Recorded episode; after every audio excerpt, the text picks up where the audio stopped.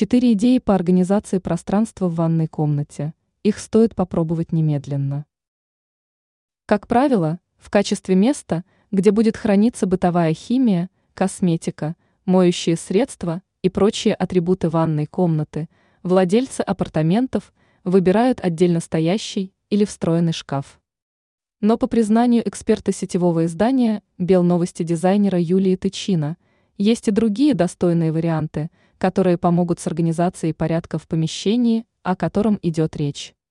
Мы перечислили их в этой статье. Как знать, может какой-то из них и придется вам по вкусу.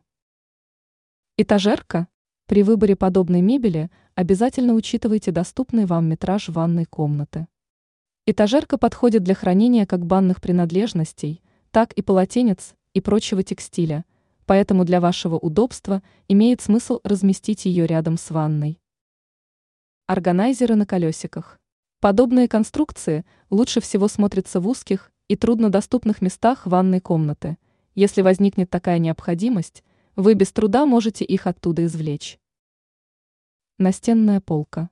Вместо того, чтобы расставлять шампуни и гели для душа на бортиках ванны, отправьте их на открытую полку, закрепленную на стене. Не забывайте о визуальном шуме, для предотвращения которого стоит перелить все используемые вами средства в одинаковые бутылочки из набора. Угловой столик. Если в ванной комнате один угол остался незадействованным, поставьте в нем треугольный столик небольшого размера.